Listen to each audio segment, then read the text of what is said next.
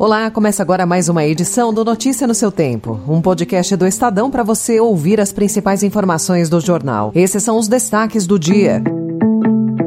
Americanas deve quase um bilhão de reais a pequenos e médios fornecedores. Mourão gasta quase 4 milhões de reais pelo cartão corporativo em quatro anos. E a volta do Acadêmicos do Baixo Augusta, que arrastou ontem uma multidão de foliões.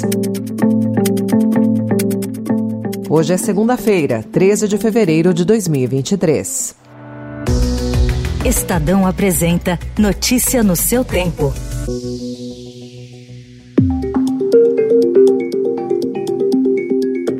O rombo bilionário que levou Americanas à recuperação judicial por afetar bancos e grandes empresas atinge também pequenos e médios fornecedores. Um cálculo inicial aponta uma dívida de pelo menos 875 milhões de reais, com mais de 6 mil micro, pequenas e médias empresas da cadeia de produtos ou serviços às lojas. Sem receber essas contas e com o caixa desfalcado pela inadimplência, algumas delas já começam a reduzir a produção e a fazer cortes no quadro de funcionários. A lista de credores entregue à Justiça inclui diversos setores, como o de alimentos, indústrias, editoria de livros e prestadores de serviços de TI. Só para micros e pequenas, a americana deve mais de 109 milhões de reais. Para Eduardo Terra, presidente da Sociedade Brasileira de Varejo e Consumo, o setor está em compasso de espera e as próximas semanas serão decisivas.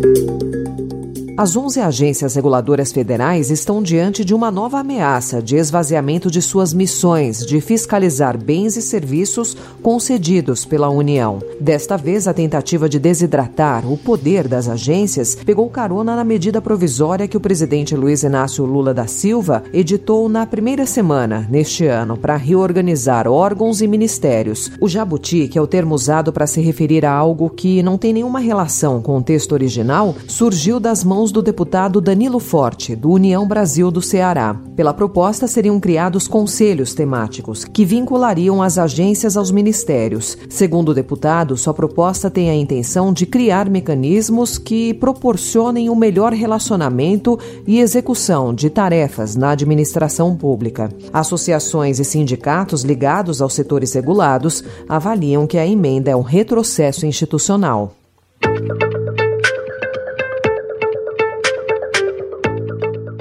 O senador Hamilton Mourão gastou 3,8 milhões de reais com o cartão corporativo da vice-presidência da República ao longo dos quatro anos de mandato em que esteve ao lado de Jair Bolsonaro. O general da reserva superou as despesas feitas por Michel Temer no mesmo cargo. As principais despesas do ex-vice de Bolsonaro estão relacionadas à alimentação, hospedagem e viagens. Os dados foram obtidos por meio da Lei de Acesso à Informação e consultados pelo Estado Estadão em parceria com a Fiquem Sabendo. Procurado, Mourão afirmou que o cartão corporativo não ficava com ele. A reeleição de Rodrigo Pacheco para mais dois anos na presidência do Senado teve apoio declarado de ao menos sete das onze senadoras que votaram no último dia primeiro, mas a bancada feminina não conseguiu nem sequer um cargo na mesa diretora. A falta de representatividade no comando da casa e das comissões permanentes é uma das pautas prioritárias do grupo ampliado, com a chegada de suplentes. São 15 parlamentares agora, um recorde. Em nome da bancada, a senadora Elise Luciane Gama, do PSD do Maranhão, propôs na quarta-feira passada o desarquivamento de uma PEC que torna obrigatória a eleição de ao menos uma mulher para as mesas do Senado e da Câmara. Para voltar a tramitar no Senado, a proposta precisa receber o apoio de um terço dos parlamentares até o dia 2 de abril, o que fica mais fácil se o voto das 15 senadoras estiver assegurado.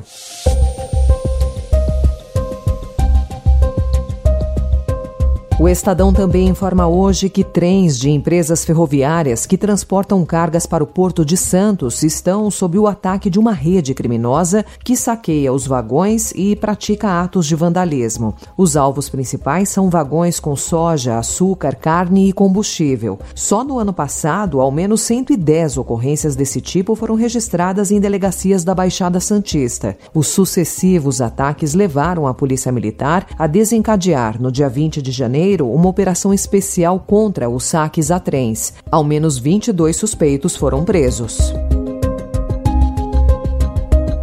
E as equipes de várias partes do mundo seguem trabalhando contra o relógio para retirar sobreviventes dos escombros do terremoto que devastou partes da Turquia e da Síria. Ontem, apesar de alguns resgates milagrosos, 150 horas após o tremor, o número de mortos chegou a 33 mil. O avião da Força Aérea Brasileira, com 17 pessoas trazidas da Turquia, aterrizou ontem na base aérea do Galeão, no Rio de Janeiro.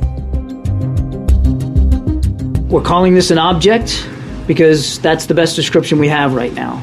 Uh, we do not know who owns it, uh, whether it's a whether it's state owned or uh, or corporate owned or privately owned. We just don't know. Nos Estados Unidos, autoridades disseram ontem que um outro objeto não identificado foi abatido, desta vez no estado americano de Michigan, que faz fronteira com o Canadá. Foi o quarto em oito dias. Na semana passada, os Estados Unidos derrubaram um balão chinês no litoral da Carolina do Sul. Pequim disse que se tratava de um balão de pesquisas meteorológicas, mas os americanos, após analisarem os destroços, descartaram essa hipótese. No fim de semana, mais dois objetos foram abatidos um no Alasca e outro no Canadá. Notícia no seu tempo. As principais notícias do dia no jornal O Estado de São Paulo. E vamos já que já tem o primeiro ataque do Corinthians com Gabi Portilho do lado direito, cruzamento para dentro da área, tem pancada, bola na direção do gol, Bárbara para fazer a defesa. A bola voltou, a batida pro gol.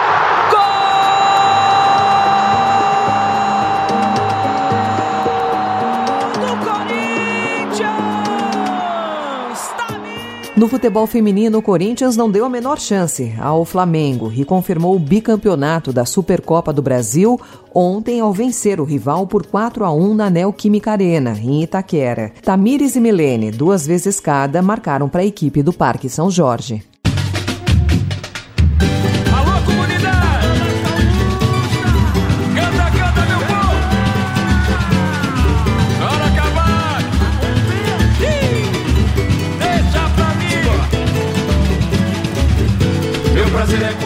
E após dois anos sem desfile no carnaval, o Acadêmicos do Baixo Augusta arrastou uma multidão de foliões ontem, da Rua da Consolação até a Praça Franklin Roosevelt, no centro de São Paulo.